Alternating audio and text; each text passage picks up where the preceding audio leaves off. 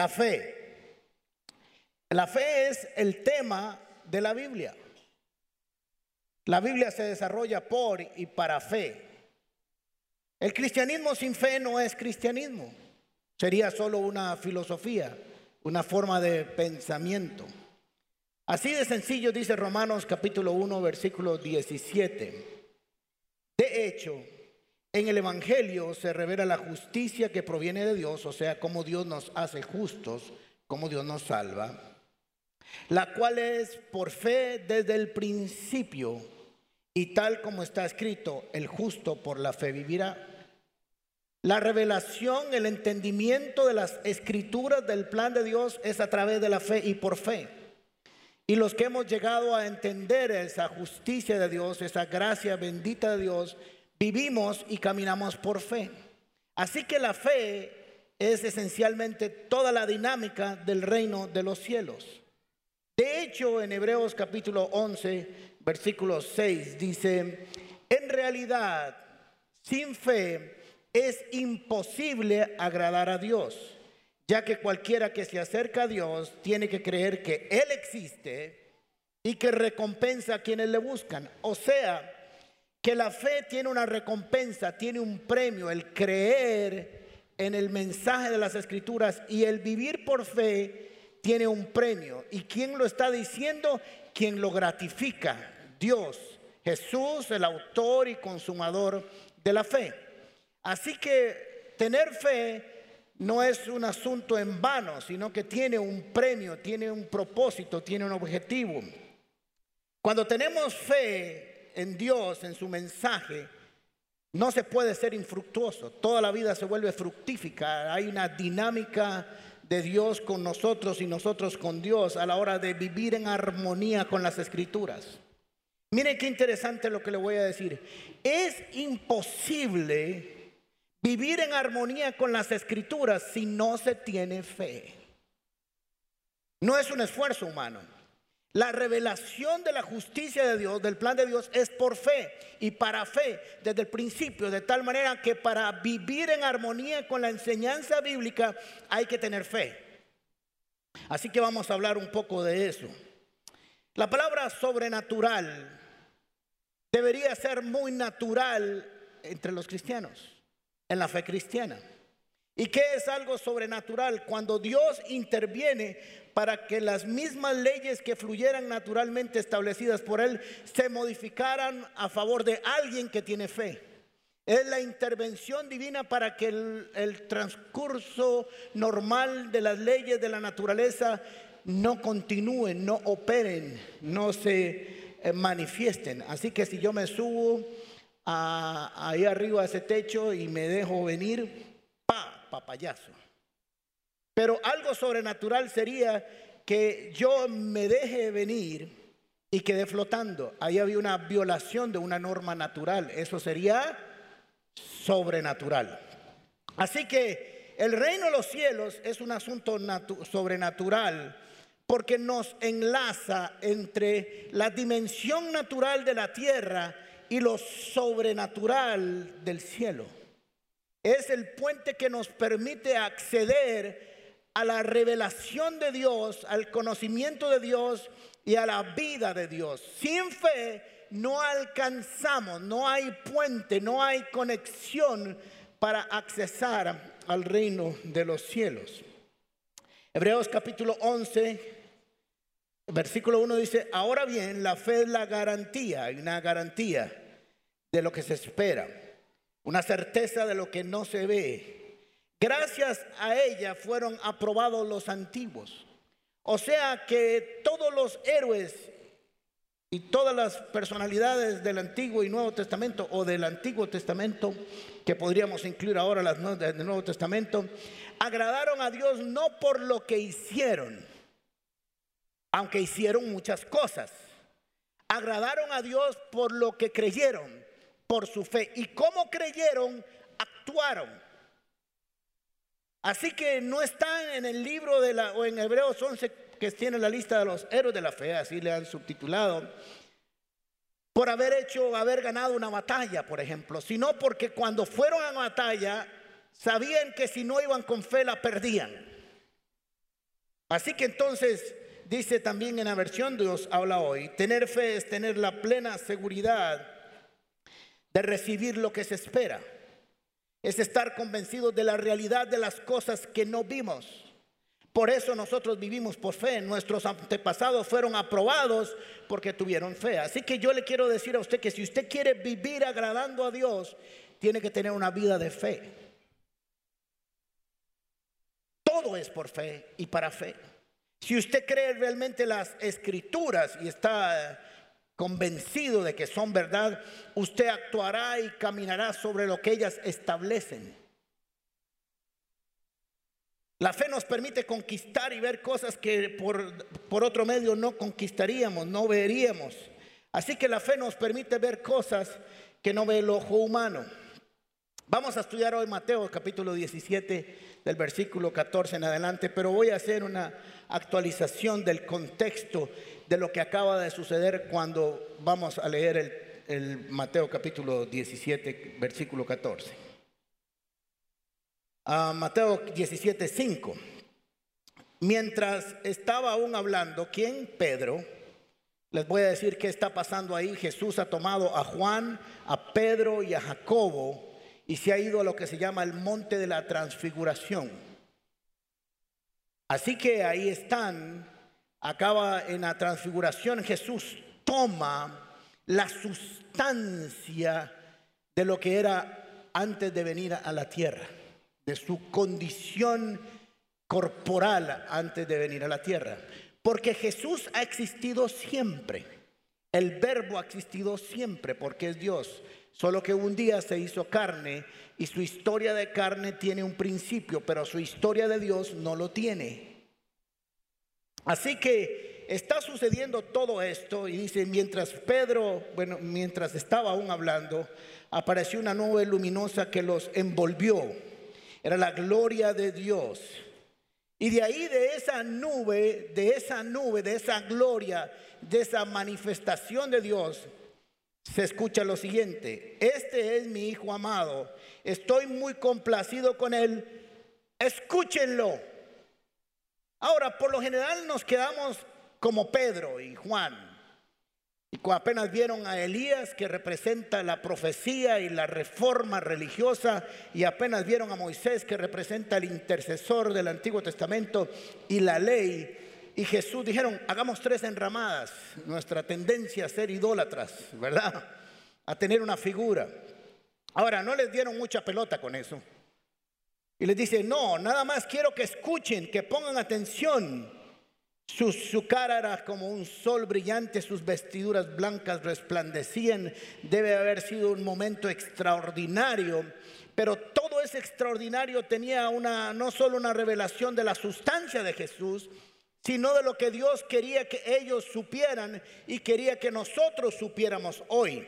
Que en toda la revelación de Jesucristo el propósito es que lo escuchemos Sinónimo de poner atención, de obedecer, de creer, de caminar por lo que Él dice. Ahora les estaba diciendo y nos está diciendo, un día estaba Moisés y el pueblo de Israel caminaba en la ley y era el maestro de la ley.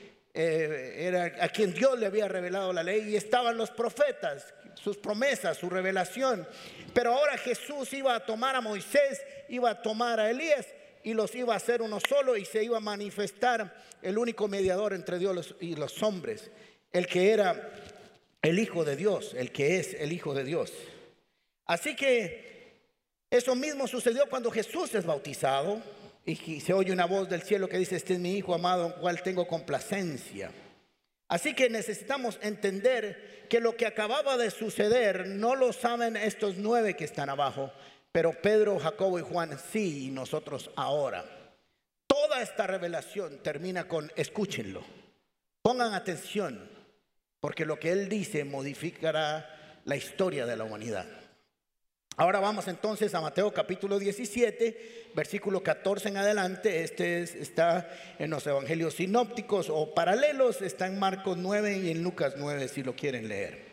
Cuando llegaron a la multitud, o sea, ellos ya venían bajando al día siguiente, yo me imagino que Jesús venía eh, en su estado natural porque nada más volvió un momento a donde venía, pero estos tres venían en éxtasis. De hecho, no nos dice qué pasó con ellos, pero yo me imagino que vendrían impresionados. Cuando llegaron a la multitud, un hombre se acercó a Jesús y se arrodilló delante de él. Señor, ten compasión de mi hijo. Le dan ataques y sufre terriblemente. Muchas veces cae en el fuego o en el agua. Se lo traje a tus discípulos, pero no pudieron sanarlo. Ah, generación incrédula y perversa, respondió Jesús. ¿Hasta cuándo tendré que estar con ustedes? ¿Hasta cuándo tendré que soportarlos? Tráeme acá al muchacho. Jesús reprendió al demonio, el cual salió del muchacho y se quedó sano desde aquel mismo momento. Algunos elementos importantes. Recuerden que esto aparece en tres evangelios, así que Marcos nos da un elemento adicional que no nos da Mateo. Así que para enriquecer el texto vamos a ir a, ver qué otros elementos nos añade la historia que vamos a aprender, pero sobre todo del principio que vamos a aprender aquí. Número uno, quiero decirles, y ya me han oído decirlo varias veces, que no todas las enfermedades tienen origen espiritual o demoníaco. No todas, pero hay algunas. Así que hay algunas que tienen ese origen y nuestro ah, objetivo como gente que ora por las enfermedades debería decir discernir qué tipo de enfermedad ora. Como no todos tenemos todos los discernimientos y todos los dones, entonces yo disparo para todo lado. Saco demonios, reprendo esto, hago lo otro, sano, pues, pido por sanidad, hago cortes y la disparo para todos lados. Alguna tengo que pegar, pero hay que hacerlo. ¿Ok? Así que, lo que los que dudan de este pasaje acerca que dicen que no era un espíritu ah, lo que tomaba este niño y que era epiléptico, sí, era una epilepsia. Los síntomas dicen que era una epilepsia. Interesantemente, el papá dice que es un espíritu y Jesús reprende un espíritu. Lo que quiere decir era un epiléptico que en este caso, en este, tenía un espíritu. Resuelto el problema doctrinal. Para los que quieren eh, que se resuelva. Así que dice en Marcos 9:14, cuando llegaron donde estaban los otros discípulos, los nueve, vieron que a su alrededor había mucha gente, eh, mucha gente y que los maestros de la ley discutían con ellos. Ahora, no dice que estaban discutiendo, pero yo me imagino que si había maestros de la ley, estaban eh, peleando acerca de si se debía o no orar, que si eso estaba bien, que si eso estaba mal, que si no se debería reprender, que si se debería orar, que, que si quién podía hacerlo, que quién no podía hacerlo, que cuándo podía hacerlo, que si la ley no podía hacerlo. Y yo me imagino que tenían horas de estar ahí peleando, peleando, peleando, discutiendo como a veces se discuten las escrituras. Nunca discuta las escrituras. Te las revela, las pone, el que esto es como un plato de comida, si usted quiere se lo come y si no, no se lo come. Alguien le puede preguntar qué es esto, brócoli, arroz, carne, pollo, pescado, y le explica y lo demás, si quiere se lo come y si no, también. Pero uno no se agarra con alguien para que se lo coma a la fuerza. Ahora, pero los maestros eran en eso muy expertos, así que no sabemos, o lo están haciendo en nombre de Belcebú, etcétera, etcétera, etcétera. Así que en esa discusión, en esa discusión entre están discutiendo, el papá vuelve a ver así y ve que Jesús viene caminando y dice, esto no lo dice el texto, pero lo digo yo, dice, este era el que yo andaba buscando, solo que no estaba ya en la noche. Sale de ahí y se arrodilla y le dice, Señor, ten compasión, mi hijo está enfermo. Ahora es interesante, no dice la Biblia si este hombre antes o no se había arrodillado delante del Señor, pero sí quiero decirle que hay situaciones en la vida que nos llevan a arrodillarnos ante el Señor y todo aquel que se humille entre Él recibirá respuesta. Todo aquel que se humille delante del Señor recibirá respuesta. Así que nunca tengamos por menos humillarnos, arrodillarnos, adorarnos, aunque estemos en medio de una gran discusión y de mucha gente. La gente no nos va a solucionar el problema, pero Jesús sí. Así que nunca tengamos miedo de ser humildes delante del Señor. Así que lleva su necesidad a, a Jesús, se arrodilla delante de él y le dice, ¿por qué lo está buscando? Dice, lo traje a tus discípulos, pero no pudieron sanarlo. Qué torta, ah, qué mal quedaron estos muchachos. Sus representantes habían fallado. Fracasaron en un intento de hacer la voluntad de Dios. He ahí la importancia y la responsabilidad de ser discípulos del Señor y hacerlo bien. En nuestro caso no está en que la gente se sane, tiene que ver con asuntos de fe, pero nuestra vida, nuestra conducta sí habla de lo que nosotros creemos. Así que tenemos que estar muy atentos a nuestra conducta, a lo que hacemos y cómo lo hacemos. Así que también quiero rescatar algo interesante porque este hombre representa a aquellas personas que insisten en buscar de una u otra manera una solución de parte de Dios. Porque he visto muchas veces que gente viene a la iglesia y como no obtiene lo que quiere se va, pero se va de la presencia de Dios. Pero este hombre dijo, yo vine a buscar a Jesús, me encontré estos, nuevos, estos nueve chavalos que estaban aquí, no lo pudieron hacer, pero ahí está el jefe. Así que si no lo pego aquí, la pego allá, pero en algunos dos lo pego. Que yo me voy con el carajillo sano, me voy con el carajillo sano. Y que si me tengo que arrodillar, me arrodillo. La fe es insistente, la fe permanece constantemente buscando lo que espera de parte de Dios. Así que si usted no ha encontrado respuesta en los hombres, va a encontrar respuesta en Jesús. Solo tiene que humillarse y llevar su petición y ser insistente, como la viuda que tocaba la puerta de aquel juez para que le hiciera justicia. Así que ah, es interesante porque en el Mateo capítulo 10, versículo 1 dice que Jesús reunió a los doce discípulos y les dio autoridad para expulsar a los espíritus malignos, sanar toda enfermedad y toda dolencia. Así que lo que vamos a ver después parece que ellos todavía no estaban convencidos de su autoridad delegada, porque ya Jesús se la había dado. De hecho, más adelante en Lucas capítulo 10, Jesús envía a 72 a sanar enfermos, a expulsar demonios y volvieron y le dijeron, Jesús, cuando los, eh, Lucas capítulo 10, cuando los 72 regresaron, regresaron, dijeron contentos, Señor, hasta los demonios se nos someten en tu autoridad. O sea que estaba funcionando más adelante, pero aquí ahora vamos a ver qué fue lo que pasó. Por eso es importante creer en lo que Dios dice. A Él escuchen. Porque cuando usted escucha y pone atención y cree lo que el Señor dice, camina por ello. Se habilita usted y se condiciona a caminar bajo lo que el Señor ha dicho. Ahora miren la respuesta. Ah, generación incrédula y perversa. Entonces parece en el análisis del texto que hay culpables en que algo no sucediera. Interesantemente, no había solo uno, sino dos tal vez más. Estaban los que no creían del todo, incrédulo es no creer absolutamente nada. Así que en ese grupo de discusión estaba un papá que medio había creído, ahora les voy a decir por qué. Estaban los discípulos que habían creído y estaban los que no creían. Ahora parece que la influencia de los no creyentes tuvo alguna injerencia en que algo no se sucediera. Generación incrédula y perversa. Quiere decir en la redacción, si nos vamos al texto, a la oración, la incredulidad produce perversión. Ahora, cuando hablamos de perversión, por lo general lo relacionamos con la parte sexual y la perversión sexual. Pero la perversión tiene que ver ah, con desviarse del camino, correrse de lo bueno, hacer lo malo. De hecho, la incredulidad tiene poder. Quiero decirles que usted tiene dos opciones de poder.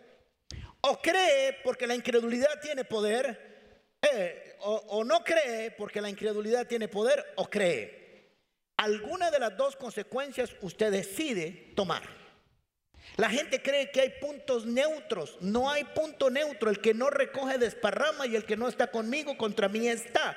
El que no cree imposibilita la bendición. Miren Mateo capítulo 13, versículo 57 en adelante, dice, y se escandalizaban a causa de él, pero Jesús les dijo, en todas partes se honra a un profeta, menos en su tierra y en su propia casa. Y por la incredulidad de ellos, ¿qué?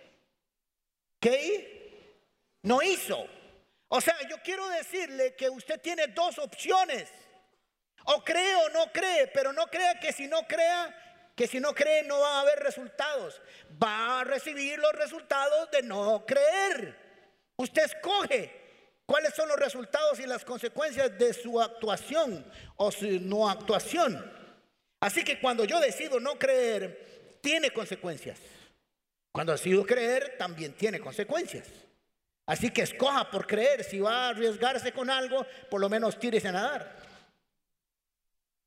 Así que entonces dice, incrédulos y perversos. La incredulidad limita, atrasa, imposibilita la llegada a las bendiciones que solo pueden llegar a través de la fe. Hay bendiciones, hay oraciones que solo se van a cumplir y bendiciones cuando hay fe. Si no, no van a llegar. Porque la fe nos permite ir a la alacena de lo sobrenatural, acceder a esa alacena de todos los productos que hay tomarlos y traerlos o al menos dejar que Dios vaya y los traiga y nos los ponga a nuestros pies. Así que nosotros tenemos que desarrollar la fe. ¿Cómo se desarrolla la fe? Leyendo las escrituras, orando, teniendo prácticas espirituales, pero actuando, haciendo. Y ahora les voy a explicar cómo. Así que si crees, hay resultado y si no crees, también. Perversidad o perverso es tomar lo sano, lo normal y desviarlo con conductas extrañas. Conductas extrañas de acuerdo a lo que establece Dios. Desviar lo que establece Dios. O sea que la incredulidad pervierte la voluntad de Dios. Hmm. La incredulidad pervierte la voluntad de Dios. La, la incredulidad pervierte la palabra de Dios y la hace ineficaz en aquellos que no la creen y desvían a otros. Así que entonces tenemos que entender que nosotros tenemos que creer. Ahora no, están incluidos los discípulos, los discípulos no están incluidos porque ya ellos habían creído que él era el Mesías y que era el Salvador y que era el profeta prometido y el Mesías. Habían creído pero no habían avanzado en su fe. Porque hay varias fees, es la misma pero se dimensiona en lugares diferentes. Yo tengo fe para ser salvo, pero no creo tener fe para vivir la palabra de Dios en su plenitud. Son dos cosas diferentes. Cuando yo creo en la palabra de Dios, creo que la santidad produce bienestar y bendición. Y mi conducta es concordante y consecuente con la palabra de Dios. Cuando no creo, pervierto la palabra y tengo una vida impura, deshonesta, corrompida, desastrosa, porque no estoy creyendo que cuando Dios dice que la pureza produce bendición. ¿Se dieron cuenta? Ahora Jesús dice, ¿hasta cuándo te tendré que soportarlos a ustedes? ¿Hasta cuándo tendré que llevarlos encima? Este soportar puede ser aguantármelos o puede ser soportarlos? ¿Hasta cuándo voy a tener que cargarlos? ¿Hasta cuándo voy a tener que estar en clases? ¿Hasta cuándo se van a graduar? ¿Hasta cuándo tengo que llevarlos como niños en los hombros? ¿Hasta cuándo caminarán solitos? ¿Hasta cuándo ustedes resolverán solos? Ahora esta parte no sabemos si se la dice a los discípulos o se le dice a los incrédulos, pero parece que ahora sí los incluyó a todos. Aún a sus discípulos les dio una pasadilla para que se despabilaran. Así que entonces seguimos con el caso. Ahora estamos, pasamos de Mateo capítulo 17 a Marcos capítulo 9, porque nos van a venir algunos elementos adicionales. Así que lo llevaron aquí en el niño. Tan pronto como vio a Jesús, el espíritu se sacudió de tal modo que al muchacho, eh, de tal modo al muchacho que éste cayó al suelo y comenzó a revolcarse echando espumarejos. Diríamos en el término evangélico, se manifestó como más de algunos de ustedes en la casa. Ahora entonces, ahora es interesante porque Mateo no dice que esto haya dado antes, solo hasta que Jesús llegó. Ninguno de los tres evangelistas dice que la manifestación se había dado antes, sino que el Espíritu percibió la autoridad de Jesús y comenzó a manifestarse. Ahora es interesante porque el niño se comienza a manifestar y Jesús en lugar de correr inmediatamente a liberarlo y le pregunta al papá, ¿y hace cuánto hace estas varas? Y no quiero ser grosero, pero ahí está el niño tirando espuma. Eso está diciendo. Y Jesús, ¿y hace cuánto le pasa esto al chiquito? Yo, yo de papá estaría diciendo, deja de hablar y hace algo. Y Jesús seguro estaba pensando, tranquilo, solo va a pasar aquí lo que yo permita que pase. Así que hace cuánto tiempo le pasa esto, le preguntó Jesús al Padre, desde que era niño. Así que parece que Jesús dejó que el Espíritu se manifestara para que todos los que estaban ahí discutiendo y diciendo esto no es posible, esto no puede pasar, esto no es un demonio, esto es una epilepsia, nadie es, endemoniado, eso no existe, no está la palabra. Jesús dijo, ahí hay uno, por si acaso, se los voy a presentar. Y para que sepan desde cuándo le preguntó al papá, ¿y de cuándo? Desde niño, o sea, no fue ayer en la tarde. No es que le pasó ahora nada más, es que ya venía con eso. Porque supongo, esto es muy mío, que Jesús quería que ellos vieran la dimensión de lo que iba a suceder. Muchas veces lo ha echado al fuego, o sea, quería matarlo, quemarlo o al agua para matarlo. El papá lo está diciendo. Ahora miren lo que dice el papá. Si puedes hacer algo, ten compasión de nosotros y ayúdanos. ¿Cómo, cómo? Espérese, entonces ¿para qué me buscó? Si puedes hacer algo. Y Jesús, bueno, hey, si no puedo yo, no puede nadie allá. Si puedes hacer algo, ten misericordia y ayúdanos. ¿Cómo que si puedo? Dice Jesús. ¿Están leyendo ahí? ¿Cómo que si puedo? Para el que cree, todo le es posible. Sí creo, exclamó de inmediato el padre del muchacho, ayúdame en mi poca fe. Miren qué interesante lo que está sucediendo aquí. Porque él llega, busca a Jesús, y a eso nos pasa mucho a nosotros. Buscamos a Jesús en oración, en una necesidad, llegamos y le decimos, Señor, si eres Dios, ayúdame. Eh, entonces empezamos mal. Oh Señor, si quieres ayudarme. dice Jesús, empezamos mal otra vez. Empezamos con el pie izquierdo. Si puedes hacerlo, otra vez estamos en el mal discurso. Nosotros deberíamos llegar a decirle, como eres Dios y como eres todopoderoso y como tú dijiste que para el que cree todo es posible, te empiezo dando gracias por lo que vas a hacer. Eso es lo que nosotros deberíamos de hacer. Ahora, quiero decirles que alguien tiene que creer. En algún lugar alguien tiene que creer porque Dios actúa a través de la fe de las personas. Ahora le dijo, no te digo para el que cree todo es posible y él dice, sí puedo, sí quiero. Pero déme una empujadita porque estoy quedado. Honesta la fe de este hombre. Que a veces nosotros decimos, todo lo puedo en Cristo, por, me fortalece. Y cuando va por la esquina va así. Porque hay que tener una imagen religiosa de que tenemos mucha fe. Ahora, a mí qué interesante porque le digo, tengo poca fe, me falta fe, pero lo que está diciendo a mi juicio es, pero si me haces y me ayudas en esto, mi fe aumentará. Así que cuando nosotros tenemos acciones de fe, cuando nosotros activamos la fe aún en pequeñas cosas, nos capacita para cosas más grandes aún, para más necesidades, para una fe más amplia, más poderosa, más cualitativa. Así que yo sí creo, así que Jesús dijo, aquí no es problema si yo quiero o si yo puedo, aquí el problema es si alguien cree, hay alguien que cree aquí, el papá dijo yo, no mucho, pero algo. Bien, gracias. Así que no, entonces nosotros tenemos que entender que el problema no está en Dios, sino en nosotros. Porque si culpamos a Dios, la fuente de nuestra fe se limita. Y nunca podemos limitar a Dios. Nosotros podemos reconocer de alguna manera que nos falta fe, pero nunca que Dios tal vez no es capaz de hacerlo. Ahora, la lección porque todo lo que hemos visto hasta ahora es solo el relato de un milagro, donde habían no creyentes incrédulos que se pervertieron la voluntad de Dios, donde había un papá que reconoció que creía, pero que si le ayudaba y le pegaba un empujón, iba a creer más. Donde, donde Jesús dije, yo sí puedo, el problema si hay alguien aquí que cree. Y después cuando todos se fueron, se fueron todos, entraron al aula y cerraron la puerta y dijeron, este Jesús, porque nosotros no pudimos. Mala nota esta hora que nos pasó en público. Mateo 17, versículo 19. Después los discípulos se acercaron a Jesús en privado y los reunieron y le preguntaron, ¿por qué nosotros no pudimos expulsarlo? Y la respuesta es sencilla, clara y directa. Por la poca fe que tienen, les respondió. Tienen fe, pero tuvieron poca. Ahora, el papá de este muchacho tuvo fe, pero poca.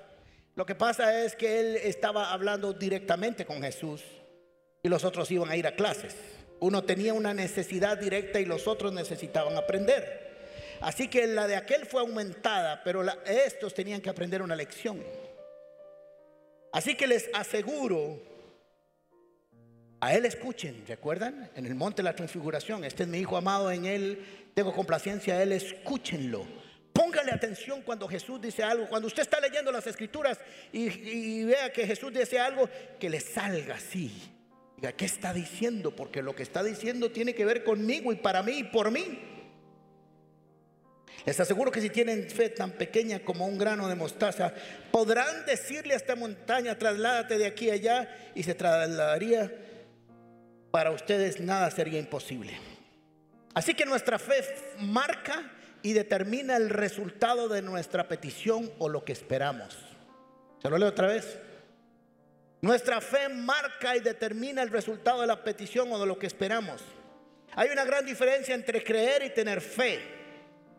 Hay una gran diferencia en tener fe para lo que esperamos y fe para el proceso. Son dos fe que se manejan, manejan diferente. Los discípulos creían, pero les faltó fe para enfrentar la situación. Ahora miren qué interesante porque Jesús toma la semilla de mostaza. Por si acaso, la semilla de mostaza no es la más pequeña de las semillas. Jesús la usó para dar una enseñanza porque era un, dicho, un proverbio popular que nada era más pequeño que una semilla de mostaza. Sí que lo eh, tiene que ver con el contexto hebreo. Pero ya había una parábola que había hablado Jesús o que hablaría acerca de la semilla de mostaza y su potencial. Así que lo que Jesús le estaba diciendo no tiene que ver con cuán grande sea. Es solo si entendemos el potencial que se encierra en la semilla de la mostaza. Es chiquitititica, diría mi mamá, pero se hace un arbusto hasta de tres metros de alto y crece tanto que aún las aves hacen nidos ahí. Y diría usted, pero es poquitico, yo quisiera tener una semilla de aguacate o de mango, y le dice Jesús, no. Porque no tiene que ver con el tamaño, pongan mucha atención, tiene que ver con el potencial de lo que puede hacer. Si quieres agradar al Señor, no haga mucho, no se esfuerce mucho, solo tenga fe la promesa más grande se logra con la semilla más pequeña, dice Jesús. Y es con la fe, porque la fe no tiene que ver con lo que usted puede hacer, sino con lo que Dios puede hacer. ¿Entienden la diferencia? Ahora les voy a poner esta dinámica para compararlas, porque nosotros somos, ah, nuestra fe se relaciona a veces con tamaños. Porque como nosotros nos movemos en lo natural, nos relacionamos con lo natural. Ahora, no traje una semilla de mostaza, traje una capsulita porque si no nadie la va a poder ver, así que no lo puedo dimensionar. Ahora, no es una vitamina, son unas capsulitas que donde yo las abro tienen una promesa y como no las puedo leer, no sé qué dice, así que no la voy a abrir. Pero un grano de mostaza es posiblemente 50 veces más pequeño que esto. Ahora mire qué interesante porque dice, cuando usted, si ustedes tienen fe como un grano de mostaza, solo hay que tenerla y le dan el potencial que yo he definido que tenga la fe. Ustedes no tendrán que ir a empujar al monte, solo le dirán, porque no tiene que ver con su fuerza, tiene que ver con lo que yo puedo hacer. ¿Así quieren? Así que voy a poner, voy a correr esto un poquito más adelante. No sé si las cámaras las habían ajustado para esto. Ups.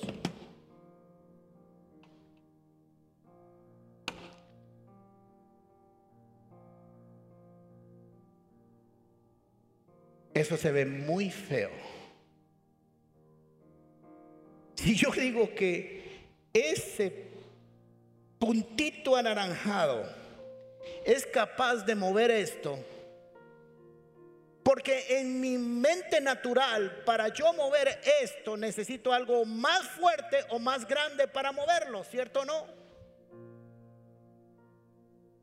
Eso es lo que yo pensaría. Eso es lo que nosotros pensamos cuando estamos frente a los problemas, cuando estamos frente a peticiones grandes, cuando estamos frente a montañas. Nuestra mente lo que hace es una ubicación de tamaños. Y Dios dice, no es por el tamaño, es por el poder de la fe. Y porque la fe no está fundada en tus facultades, sino en lo que Dios puede hacer. Por eso le dijo, solo háblale. No tienes que ir a empujarla, solo háblale y el potencial que está aquí encerrado va al reino de los cielos y es Dios quien ejecuta para que se quite el monte. Así que no tiene que ver con el tamaño, porque si esto fuera una lucha libre, usted podría aprender a apostar a saber quién va a perder. ¿Cierto? Le van a hacer así. Pero el Señor dijo, es solo tenerla. Porque esa semilla no habla del tamaño, sino del ADN que tiene, el potencial para crecer y dimensionarse en proporciones que no están de acuerdo a su tamaño. A Él escuchen. Necesitamos entender que si no desarrollamos nuestra fe, si no tomamos actos de fe, si no fortalecemos nuestra fe con la palabra, con la relación con Dios, con experiencias de que tenemos que activarnos a la fe, no crecerá. Siempre estará estancada. Por eso le dijo, dígale, háblele, porque está hablando de la palabra que yo les doy. Así que cada uno de ustedes posiblemente esté delante de unos montes gigantes y está diciendo, en relación conmigo ese monte es demasiado grande, pero el Señor dice, en relación conmigo es demasiado pequeño. Gracias por acompañarnos en Comunidad Paz. Te invitamos a compartir este mensaje y no olvides suscribirte a nuestro canal de YouTube. También puedes seguirnos en todas nuestras redes sociales como Gente Paz o en nuestro sitio web paz.cr.